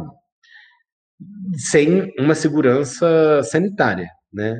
Imagina numa próxima, numa próxima oportunidade, quando a gente tiver seguro em termos de saúde, eu não sei como é que vai ser isso, eu não sei que freio, qual vai ser o freio, ou se há de haver limites, ou se não precisa ter limite, sabe?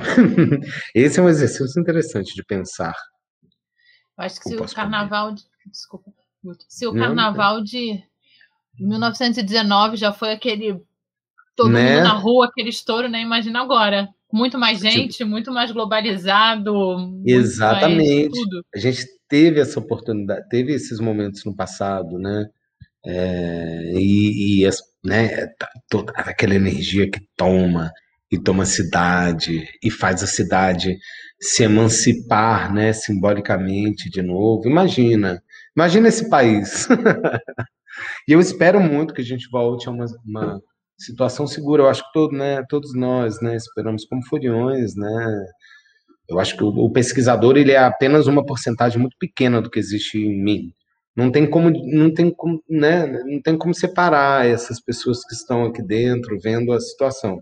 O pesquisador ele é uma parte delas, né? Mas tem um fulião aí, gente, doido para poder vir para a rua, doido para poder abraçar os outros, sabe? Doido para ficar sem referência de tempo, sem referência de espaço. e o que quer que isso queira dizer. Aqui no Rio a gente já tá com um calendário de vacina, né? Que se Deus quiser vai dar certo. Eu digo que o jeito que o Dudu me ilude é É diferente. rápido. que a É. gente fica com, com essa esperança. Mas eu acho que se não tiver o carnaval em fevereiro, eu acho que se Deus quiser em outubro, quando a gente expurgar tudo isso, a gente vai ter um carnaval, mesmo que não seja oficial na rua.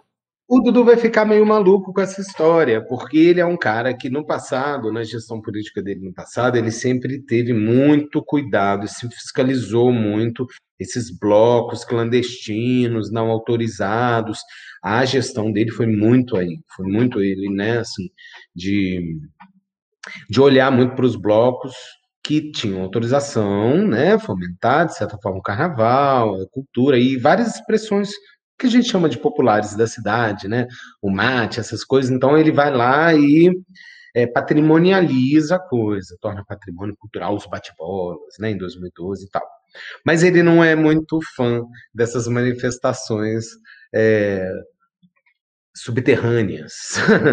Eu gosto de tratar como subterrâneas, sabe? Subterrâneas porque às vezes não tem fomento, porque às, às, vezes o grupo mesmo opta por ficar naquela condição de uso da cidade clandestino, espontâneo, né? E meio que pelas sombras, assim, né? Ele não, ele tem, ele, o passado dele tem um problema sério com isso. Então vamos ver como será, como lidará o prefeito Eduardo Paes, que é um cara que gosta do samba, é um cara que traz muitos projetos importantes para o carnaval, para a cultura de uma forma geral, né? Olha para isso, porque tivemos né, prefeitos no passado, com Marcelo Crivella, que não olhava para isso e combatia. Né? Tem gente que não olha, tem gente que olha e combate. É, e o Eduardo Paes, vamos ver como é que ele vai lidar com essa espontaneidade, com essa efervescência. O mais legal é isso, que é a imprevisibilidade da coisa, que é legal sabe? As surpresas, né? O acaso. E o carnaval é muito isso, né? Isso é o acaso. Uns programas atrás a gente conversou com o Thiago Rodrigues, que a gente conversou com ele pela Orquestra Voadora, mas ele foi um dos primeiros músicos a chegar com o instrumento no Boitolo, no primeiro Boitolo, quando a galera tava lá, né? E é, eu acho que mais acaso, mais carnaval, sem poder classificar de formal e informal, é. impossível do que o primeiro Boitolo. Exato. A energia do carnaval é essa, eu acho, né, Nath, né, Gabi? É isso, ela se atropela, ela se mistura, ela se junta e ela acontece e ela não tem, ela pode, você pode começar até a mapear. Eu me lembro daqueles aplicativos que ele tinha lançado. Quando foi aquilo? Eu não, não me lembro se foi 2000 e 16, que eu lembro que a prefeitura disponibilizou uns aplicativos para a gente checar os blocos, onde que estava tal bloco e tal. Gente, não vingou. Por mais tecnológicos que nós sejamos hoje, né, hiper tecnológicos. Em 2016 a gente já tinha smartphones bem tecnológicos, né? Esse aplicativo hum. me fez chegar atrasada no Banga. Eu cheguei faltando três minutos tá hoje. Esse ano vai sair mais tarde. Não, ele saiu no mesmo horário. Quem chegou tarde. Sabe, é, sabe. Isso é o carnaval. Isso é o carnaval. Eu acho que o que define o carnaval é isso. E acho que o brasileiro faz um carnaval tão maravilhoso por isso, porque ele não tem contratos. Assim. Suspende os contratos Vamos suspender os contratos. E aí a gente vai. E tá num grupo, de repente sai do grupo, sabe? Isso é bárbaro. E, mas tem gestores que não gostam muito disso. gostam de zonear o carnaval. E não é zonear de bagunçar, não. É de territorializar, colocar as coisas aqui ali, vamos organizar isso daqui. Enfim, é uma gestão, é uma forma de gestão, mas ao mesmo tempo é incontrolável, né? Uma energia incontrolável. Não, com certeza, Augusto. Ele vai ser incontrolável, né? A gente só é. espera. Eu só fico com a minha folhinha, entendeu? Do calendário, tirando folha por folha, que nem desenho animado. Isso, é. Menos um. Eu estou torcendo muito para o ano que vem. Eu estou torcendo muito para essa campanha de vacinação. Tem que se vacinar. Eu acho que todo mundo tem que se vacinar nesse momento, porque é a única é, probabilidade maior né, a qual a gente pode se segurar para a gente conseguir, de certa forma, poder estar juntos de forma mais próxima como a gente costumava estar, né? E, e eu acho que a gente pode, então, depois, né, de, de, de uma grande um grande volume de pessoas vacinado, né, e, e precavido, eu acho que a gente pode vislumbrar possibilidades interessantes, incríveis para o futuro, que eu acho que já estão sendo criadas agora. Sabe, eu acho que isso aqui, né, um ano de Batuque Se Confetes, um ano, hein, gente? Caramba! Sabe? É isso aí, a energia do carnaval é ela, se esvai, não tem como segurar. Não tem carnaval, tem carnaval, isso é um carnaval. Esse é o nosso carnaval. Esse é o carnaval para muita gente que gosta de falar, de gosta, que gosta de ouvir, que gosta de pensar sobre possibilidades e hipóteses. Então ele se esvai, né? E, e, enfim, essas surpresas aí que vem pela frente, né? Imagina, que chique, ano que vem, uma hora dessa, pós-carnaval, a gente pensando, tendo realizado várias coisas com Batuques, ó, que chique. Ai, eu me coloco dentro, porque eu já me considero parte do Batuques, não tem como. Claro que é, entendeu? Tudo é fechamento aqui do Batuque, entendeu? Cara, o próximo carnaval vai ser demais mesmo, cara. Vai Ai, ser demais, eu tô super ansioso, cara. E vocês estão convidados para ir lá para a saída da turma da praça. Eu reitero o convite, tá? A Angélica está esperando vocês lá em Marechal, o Para padeiro tomar uma também. cerveja. Para tomar uma cerveja, pra tomar uma exatamente. É, tomar uma cerveja, é isso mesmo. Não precisa exatamente sair de bate-bola se não quiser. Mas tomar uma cerveja é bom demais. Vocês vão ver É. que trem bom aquele troço. Deus, mais uma coisa para eu ficar viciada, né? Mais uma coisa pra, pra Gabi, ficar você vai viciado, ficar assim, cara. meu Deus, eu vou, só vou ter um dia para escola de samba agora. Um dia. A gente geralmente sai em Marechal, né? Um dia com os bate-bola na saída ou no coreto, mas geralmente a gente vai para qualquer lugar, minha filha. É carnaval, a gente se junta lá, opa, e agora? Vamos para onde? Vamos para onde? É porque na- nas vezes que eu saí eu não tava fantasiado, ano que vem eu vou sair fantasiado, né? Mas É.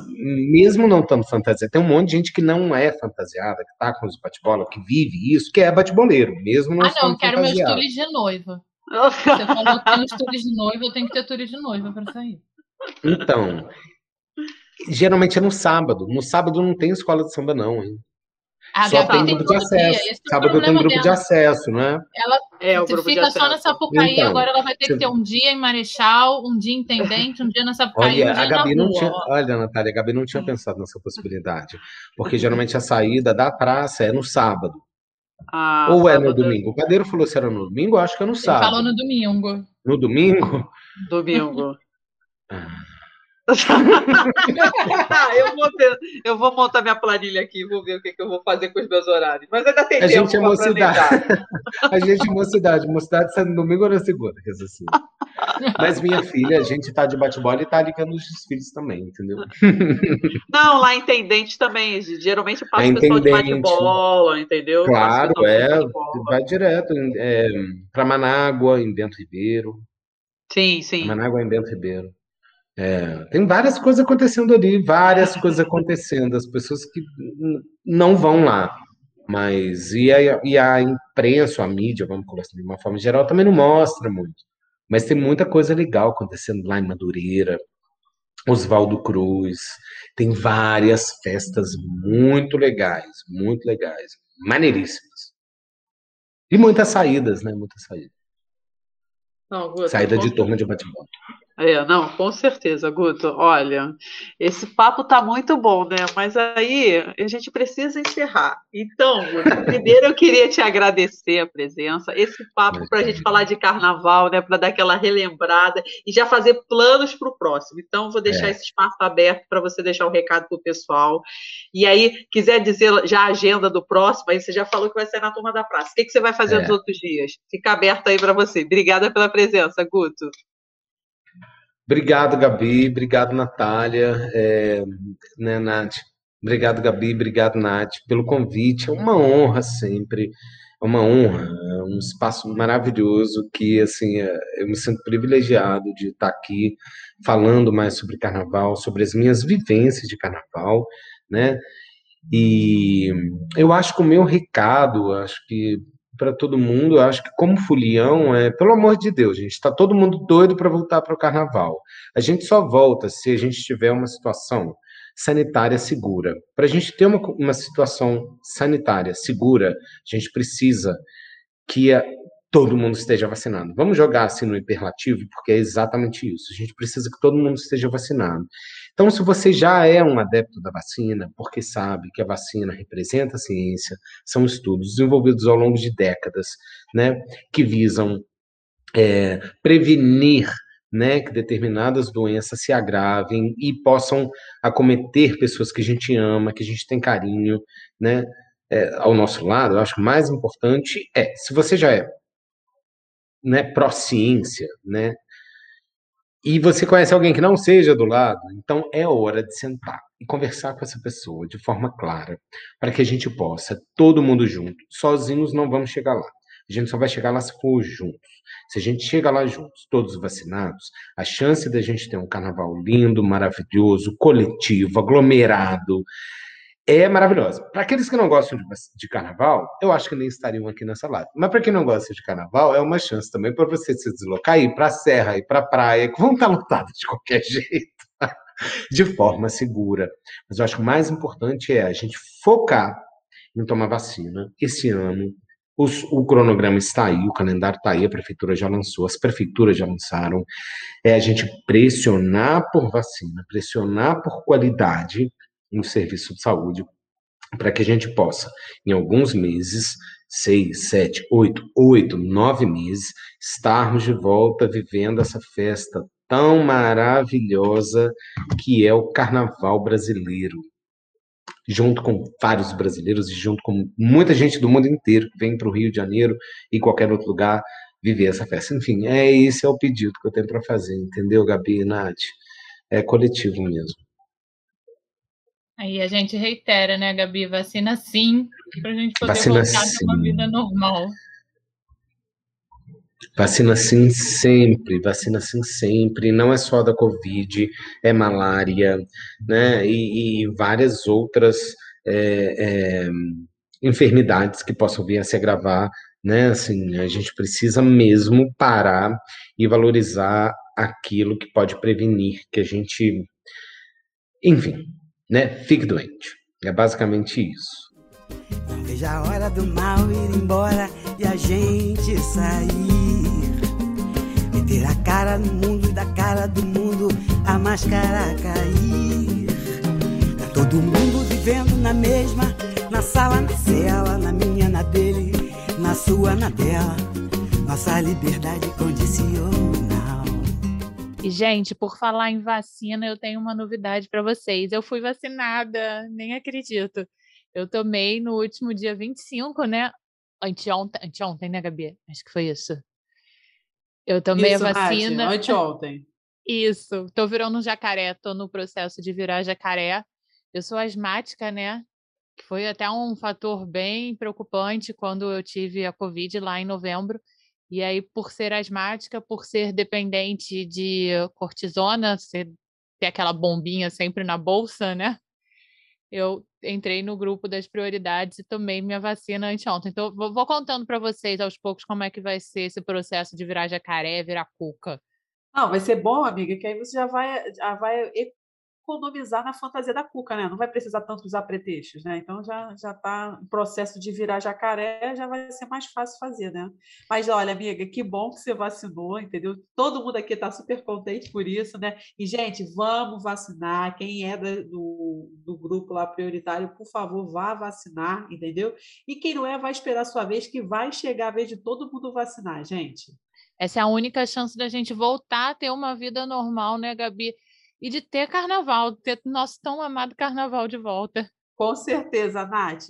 Bom, mas quem achou que ia ter só um programa para comemorar um ano do Batuques e Confetes pensou errado, gente. Vão ser dois programas, porque o próximo programa da gente, a gente vai receber o Leandro Vieira, atual carnavalesco da Mangueira e do Império Serrano. Mas esse nosso papo, assim, a gente vai falar sobre carnaval das escolas de samba, mas a gente vai falar sobre mais coisas, né, Nath? Pois é, Gabi, já dando aquele spoilerzinho básico, né, que eu gosto. Foi uma entrevista muito legal com o Leandro, assim, surpreendente, né? Porque a gente chama o Leandro pensando sempre em escola de samba e ele abriu um leque enorme, né? Muito maior do que esse universo só de escola de samba, assim, né? Já, já tô até combinando com ele um bloco aí ano que vem, tá? Gente, mas o bloco, o nome do bloco vocês só vão saber na semana que vem, né? Então, gente, antes de terminar essa edição do Batuques e Confetes, eu só quero reforçar que no dia 7 de junho vai ter a nossa live sobre bateria de escola de samba e de blocos de rua com o CA Ferrari, com o Macaco Branco, né, mestre de bateria da Vila Isabel, e com o Léo Santos, né, que é do bloco Estratégia. Olha, ninguém pode perder essa live. Já coloca aí no calendáriozinho. Aproveita, entra lá no YouTube. Ah, Nath, você que é melhor nesse momento Giovanni Bach, vai? É todo seu, amiga. Meu momento Giovanni Bach, amiga, só me falta um Bruno Galhaço. Os filhos eu deixo para outro momento, os três. Pessoal, gente, você é que vocês não estão vendo, né? Mas a Nath jogou o cabelo pro lado, é o momento do poder. Vai, amiga, fala aí. Então, gente, aproveitando esse momento do poder, esse momento meu Giovanni Bach, se inscreve lá no canal da gente no YouTube, Batuques e Confetes.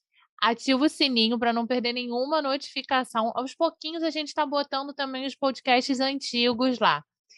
E dá para conferir as nossas quatro lives, né, que a gente fez, as discussões sobre mulher no samba, sobre bate-bola, sobre literatura de carnaval e sobre blocos, te blocos temáticos. Estão todas salvas lá. Então, assim, quem perdeu qualquer uma dessas lives é só conferir lá no canal do YouTube. É isso aí, gente. Então a gente espera vocês na semana que vem. Valeu, gente! Valeu, gente. Até semana que vem. Beijão. Estou subindo o morro de Mangueira.